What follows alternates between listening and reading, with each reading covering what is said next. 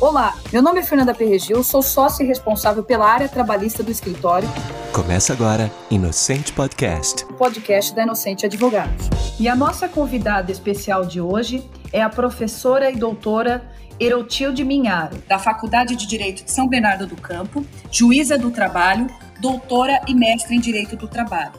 Pesquisadora do Núcleo de Pesquisa da USP, Trabalho além do Direito do Trabalho. Neste segundo episódio, daremos continuidade à nossa conversa sobre o conceito ISD. Para a gente conseguir entender o conceito ISD num panorama prático, principalmente pensando aqui nas relações colaboradoras.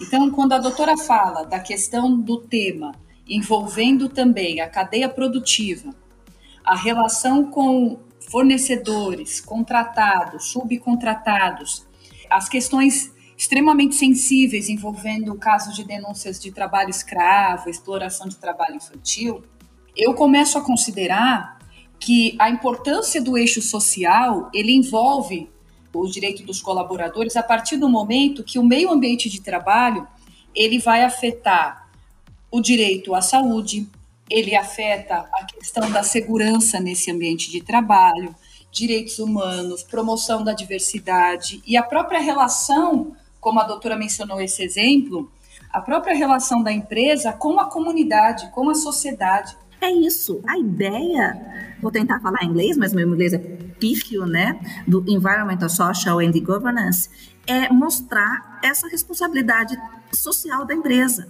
Quando eu me preocupo com o meio ambiente, quando eu me preocupo com a comunidade ao meu entorno, quando eu me preocupo com a saúde do trabalhador que está dentro da minha empresa, eu me preocupo com o ser humano. Eu tenho empatia. E assim, eu acho que eh, a ideia é quem se dá bem na história, né? Quem se dá bem nessa história? Quando a empresa pensa, eu vou fazer o bem, o lucro vem como consequência. A consequência é o lucro. Quando a pessoa pensa só no lucro, ela acaba tendo prejuízos porque ela acaba causando alguns danos às pessoas que estão trabalhando dentro da empresa, as pessoas que vivem no entorno da empresa, causam danos que vão parar na mídia, que vão parar nas uh, delegacias, porque são crimes, e isso traz um dano reputacional tão grande que traz prejuízo.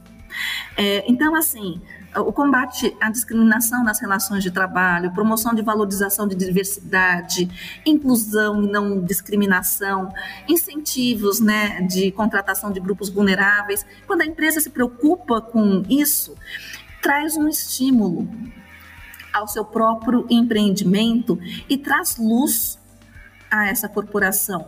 É, luz no sentido de que ela fica no foco positivo. Então, ao invés de você ser enxergado na mídia porque você sofreu um dano reputacional, porque você causou um dano às pessoas que trabalham dentro da sua empresa, ou os seus consumidores, ou as pessoas que lidam com você, você vai ser lembrado porque você é uma empresa que se preocupa com o ser humano. Eu, como consumidora, deixei de comprar muitos produtos de algumas empresas que não se preocupam com as mulheres. Já deixei de comprar produtos de empresas que usam trabalho infantil escravo eu já comecei a fazer roupa eu mesma. Eu sei fazer calça, eu sei fazer blusa, vestido, para ter certeza que eu não estou usando nada que tenha mão de obra escrava. Doutora, eu acho que assim, é, a questão é tudo que nos cerca vem até nós de alguma forma, né? Principalmente essa questão do vestuário é exatamente isso, né? Qual é a cadeia produtiva que leva até aquela roupa chegar até você? Será que a gente gostaria de comprar uma roupa que tem ali na sua ponta da produção trabalho escravo? Inclusive, eu vi já imagens assim que demonstram como isso é frequente, principalmente nesse mercado vestuário, né? Então, eu achei muito interessante até a doutora falando das roupas e tudo. E é exatamente isso, né? É o consumo consciente também. É um consumo consciente partindo do que eu quero fomentar aquilo que vai promover desenvolvimento, sustentabilidade, um meio ambiente, e aí envolve todo o nosso consumo também de maneira muito consciente. Sim, eu acho que é um impacto assim global. Eu não consigo falar só do meio ambiente, eu não consigo falar só da responsabilidade social, eu não consigo falar só da ética. É um conjunto, é um conjunto indissociável. Exatamente. E a doutora falou sobre a questão do impacto também financeiro para as empresas, né? Eu me lembrei de um dado do Boston Consulting que ele fala que as empresas que se envolvem com o conceito ISD têm um aumento de faturamento em 19%, levando em conta mais ou menos de dois a três anos. Ou seja, é uma grande cadeia, nós estamos inseridos dentro de aspectos sociais, econômicos, ambientais, que as empresas não podem mais ignorar. Se hoje as empresas que estão praticando o conceito ISD se nós focarmos no mercado de grandes empresas, economias de grande porte, é evidente que essas empresas estejam mais antenadas, porque, como a doutora falou, esse não é um conceito novo. A América Latina vem absorvendo agora, mas é um conceito que, se a gente for analisar, eu até analisei o aspecto histórico, na década de 70 já se falava sobre responsabilidade corporativa, responsabilidade social da empresa. Então, doutor, até esse ponto é muito importante, porque eu acredito muito que a questão do ISD não vai ser mais uma questão de escolha, vai ser uma questão de posicionamento e sobrevivência no mundo corporativo. Eu concordo plenamente com você. Eu vejo, por exemplo, esse decreto, o 9571 de 2018, ele é de aplicação voluntária por enquanto. Mas eu acho que ele foi um, um pontapé inicial para que as empresas brasileiras de médio e grande porte comecem a se preocupar com esse tema. E acho que daqui a pouquinho, assim como aconteceu com a LGPD, né, com a questão da proteção de dados pessoais, começou como uma sugestão, depois virou, olha, estamos fazendo a lei, a lei vai ter um vacácio legis de dois anos, depois vai ter um ano para você se habituar que isso é sério e daqui a pouco vai começar a aplicar multas seríssimas. Então, acho que as empresas não podem mais esperar isso ficar obrigatório. Até porque, se eu tiver que escolher como consumidora entre uma empresa que leva essas questões a sério e uma outra que só está levando em consideração os próprios lucros, eu vou, como consumidora, escolher a primeira. É, o artigo 6 desse decreto 9571 de 2018, ele é bem interessante, eu vou me permitir lê-lo, que ele fala que é responsabilidade das empresas não violar os direitos de sua força de trabalho, de seus clientes de suas comunidades mediante o controle de riscos e o dever de enfrentar os impactos adversos em direitos humanos com os quais tenham algum envolvimento e, principalmente, agir de forma preventiva nos seus ramos de atuação, observar o que acontece em relação às atividades de suas subsidiárias, de entidades sob seu controle, direto ou indireto, a fim de não infringir os direitos humanos de seus funcionários, de seus colaboradores, de terceiros, de clientes, da comunidade onde atuam e da população em geral.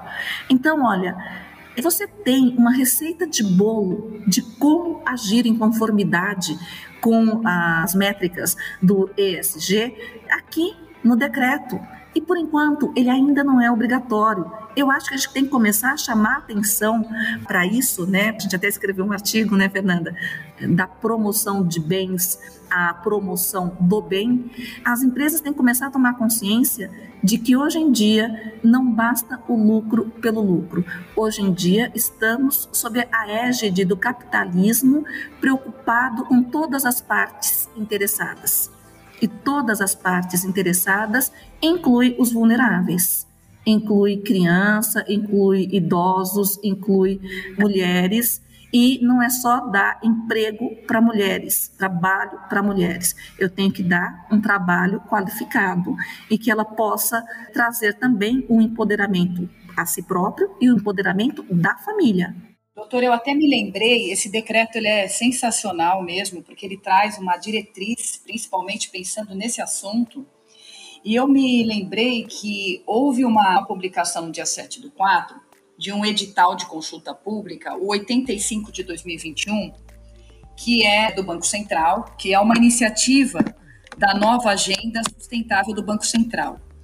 E aí, naquele edital, tem algumas novas propostas normativas com o intuito de aprimorar regras ligadas a risco social, ambiental, climático, né, dentro desse sistema financeiro nacional. Sim. Então, o que a gente percebe é esse decreto que a doutora mencionou é de 2018 e nós temos já um ambiente que o próprio mercado absorveu a importância disso, tanto é que tem esse edital do Banco Central, nós vemos índices na B3 sobre sustentabilidade. Então é algo que está em tudo. É algo que vai, de fato, mudar o panorama do capitalismo no sentido de o capitalismo consciente, como a doutora colocou. Quando você fala desse edital, esse edital está em consonância com os princípios do Equador. Então, as financeiras só podem financiar empresas e corporações que se preocupam com as métricas ESG. Muito interessante. Doutora, eu tenho uma última pergunta. Doutora, trazendo para o contexto aqui do Poder Judiciário, como a doutora imagina que o Judiciário pode considerar essas práticas do ISD dentro de uma empresa no momento da análise de questões judiciais, envolvendo o meio ambiente de trabalho, riscos de contaminação no meio ambiente de trabalho, saúde e segurança dos colaboradores e também envolvendo a questão do dano moral coletivo. Eu acredito muito e vou falar um pouco mais sobre isso. Nós temos dentro do próprio poder judiciário uma preocupação com a questão do ESG. Até mesmo a gente tem laboratórios de inovação no que diz respeito à questão da sustentabilidade do meio ambiente. Todos os tribunais seja Tribunal Estadual, do Trabalho, Justiça Federal, todos juntos, a gente se reúne de 15 em 15 dias para pensar no que o Poder Judiciário pode colaborar para o cumprimento da Agenda 2030 da ONU. Então, tem essa preocupação interna com o meio ambiente do trabalho, com o meio ambiente saudável do trabalho dentro do Poder Judiciário, sem assédio sexual, sem assédio moral, com é, práticas antidiscriminatórias, de trabalhar sempre de forma sustentável ao meio ambiente, né, sem causar impacto ao meio ambiente e Claro que se a gente tem essa formação interna dentro do Poder Judiciário, isso se reflete também nas nossas decisões.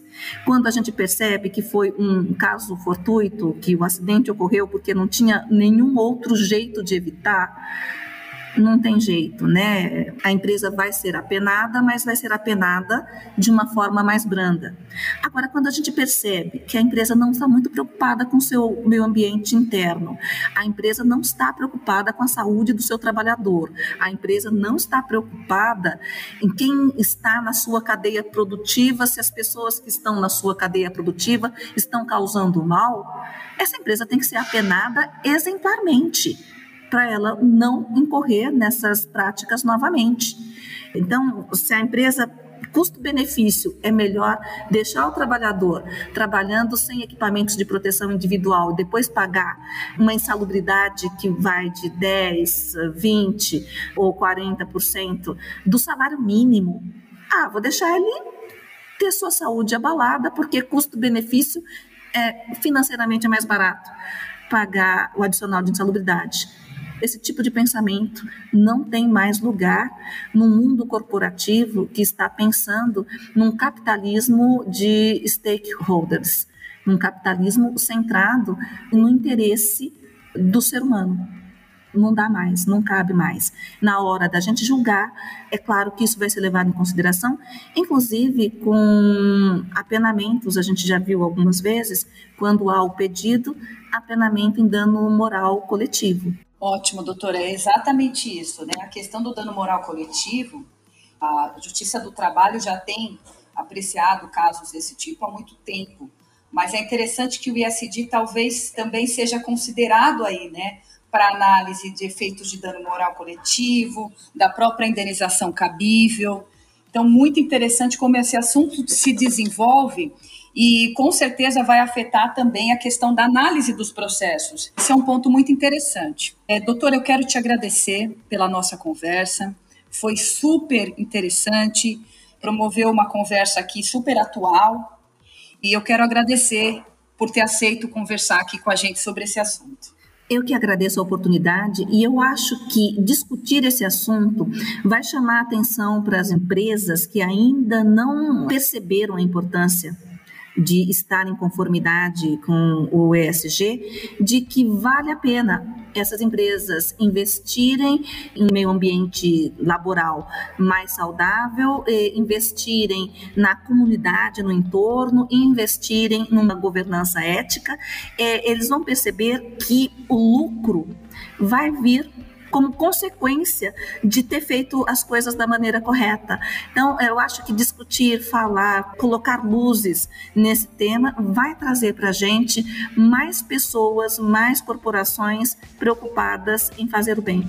Então, eu agradeço muito a oportunidade de poder falar sobre isso. Obrigada, doutora. Esse foi mais um episódio do Inocente Podcast. Até o próximo episódio. Você acompanhou Inocente Podcast o podcast da Inocente Advogados.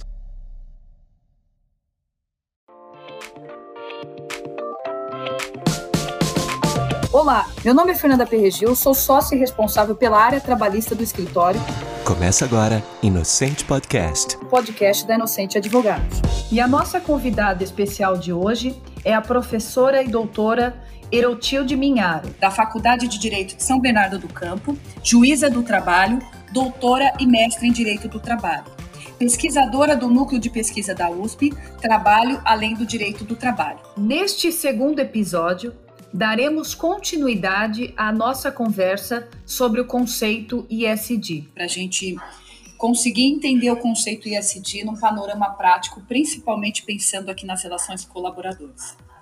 Então, quando a doutora fala da questão do tema envolvendo também a cadeia produtiva, a relação com fornecedores, contratados, subcontratados, as questões extremamente sensíveis envolvendo o caso de denúncias de trabalho escravo, exploração de trabalho infantil, eu começo a considerar que a importância do eixo social, ele envolve o direito dos colaboradores a partir do momento que o meio ambiente de trabalho, ele vai afetar o direito à saúde, ele afeta a questão da segurança nesse ambiente de trabalho, direitos humanos, promoção da diversidade e a própria relação, como a doutora mencionou esse exemplo, a própria relação da empresa com a comunidade, com a sociedade. É isso. A ideia, vou tentar falar inglês, mas meu inglês é pífio, né? Do Environmental, Social and Governance, é mostrar essa responsabilidade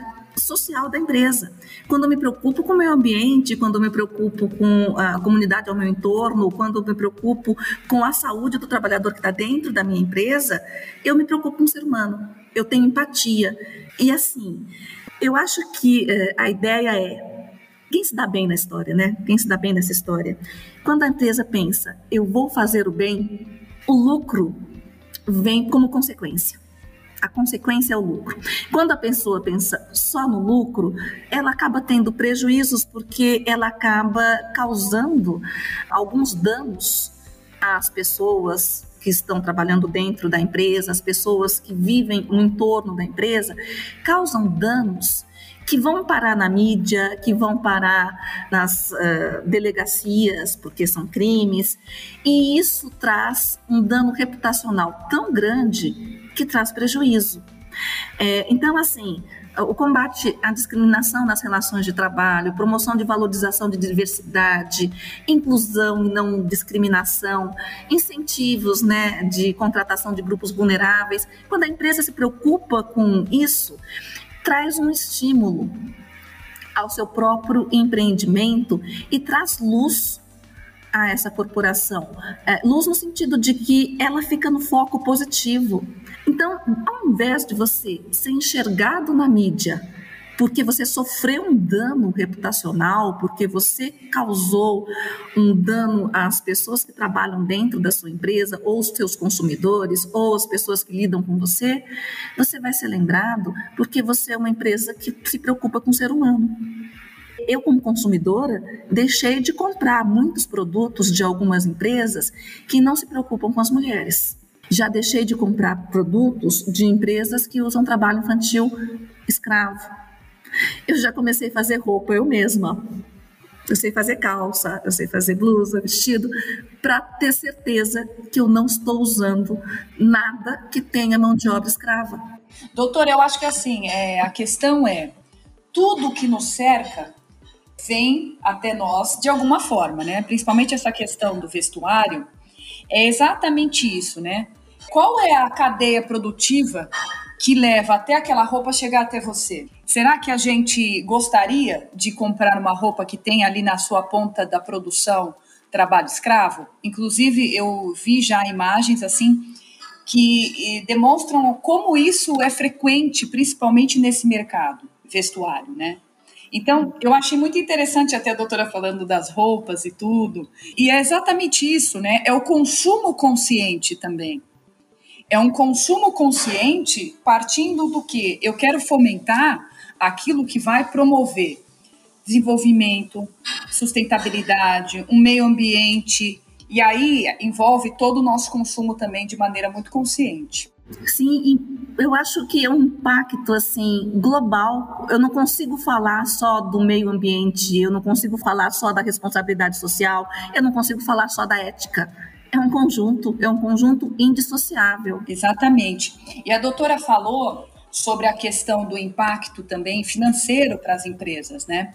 Eu me lembrei de um dado do Boston Consulting que ele fala que as empresas que se envolvem com o conceito ISD têm um aumento de faturamento em 19%, levando em conta mais ou menos de dois a três anos.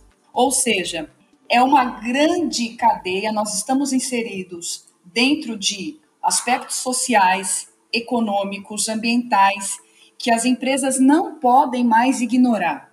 Se hoje as empresas que estão praticando o conceito ISD, se nós focarmos no mercado de grandes empresas, economias de grande porte, é evidente que essas empresas estejam mais antenadas, porque, como a doutora falou, esse não é um conceito novo.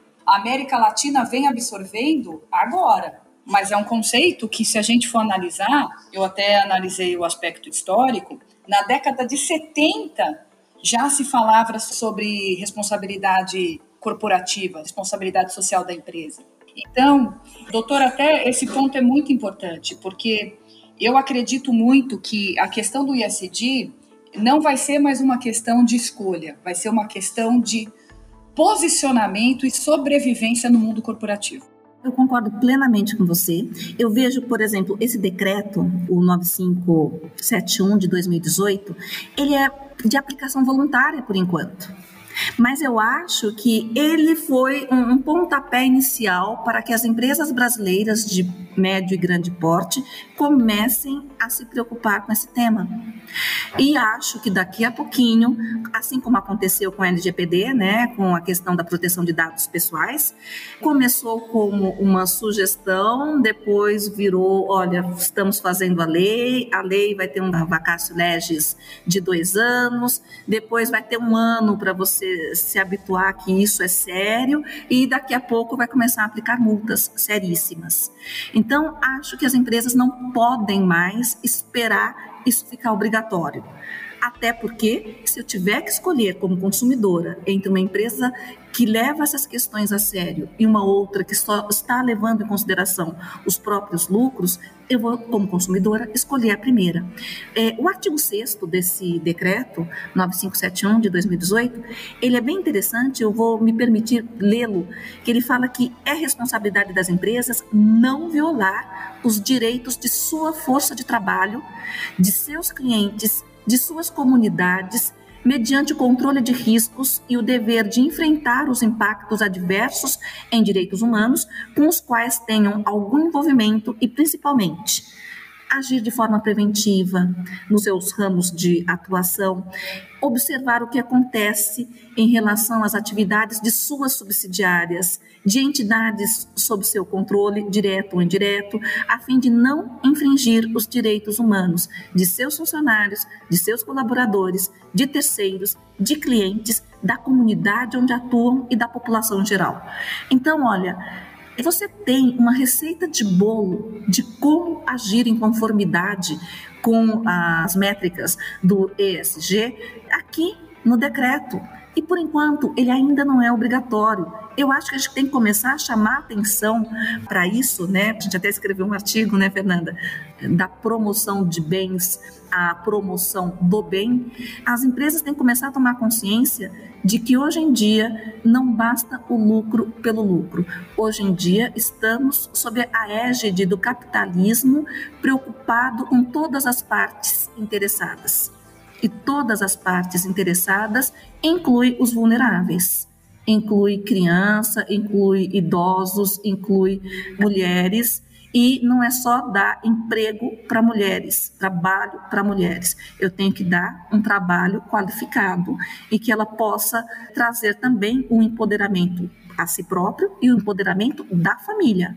Doutor, eu até me lembrei, esse decreto ele é sensacional mesmo, porque ele traz uma diretriz, principalmente pensando nesse assunto, e eu me lembrei que houve uma publicação no dia 7 do 4 de um edital de consulta pública, o 85 de 2021, que é do Banco Central, que é uma iniciativa da nova agenda sustentável do Banco Central.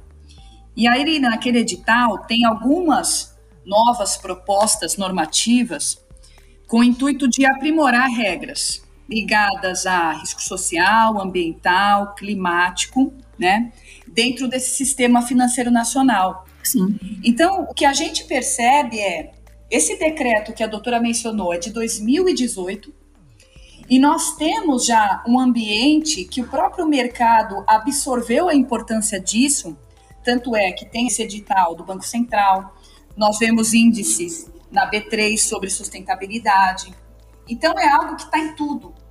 É algo que vai, de fato, mudar o panorama do capitalismo no sentido de o capitalismo consciente, como a doutora colocou.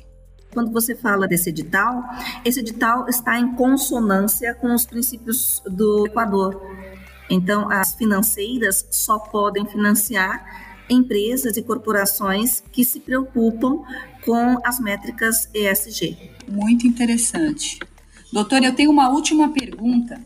Doutora, trazendo para o contexto aqui do Poder Judiciário, como a doutora imagina que o judiciário pode considerar essas práticas do ISD dentro de uma empresa no momento da análise de questões judiciais, envolvendo o meio ambiente de trabalho, riscos de contaminação no meio ambiente de trabalho, saúde e segurança dos colaboradores e também envolvendo a questão do dano moral coletivo. Eu acredito muito e vou falar um pouco mais sobre isso. Nós temos dentro do próprio poder judiciário uma preocupação com a questão do ESG. Até mesmo a gente tem laboratórios de inovação no que diz respeito à questão da sustentabilidade do meio ambiente. Todos os tribunais seja Tribunal Estadual, do Trabalho, Justiça Federal, todos juntos, a gente se reúne de 15 em 15 dias para pensar no que o Poder Judiciário pode colaborar para o cumprimento da Agenda 2030 da ONU.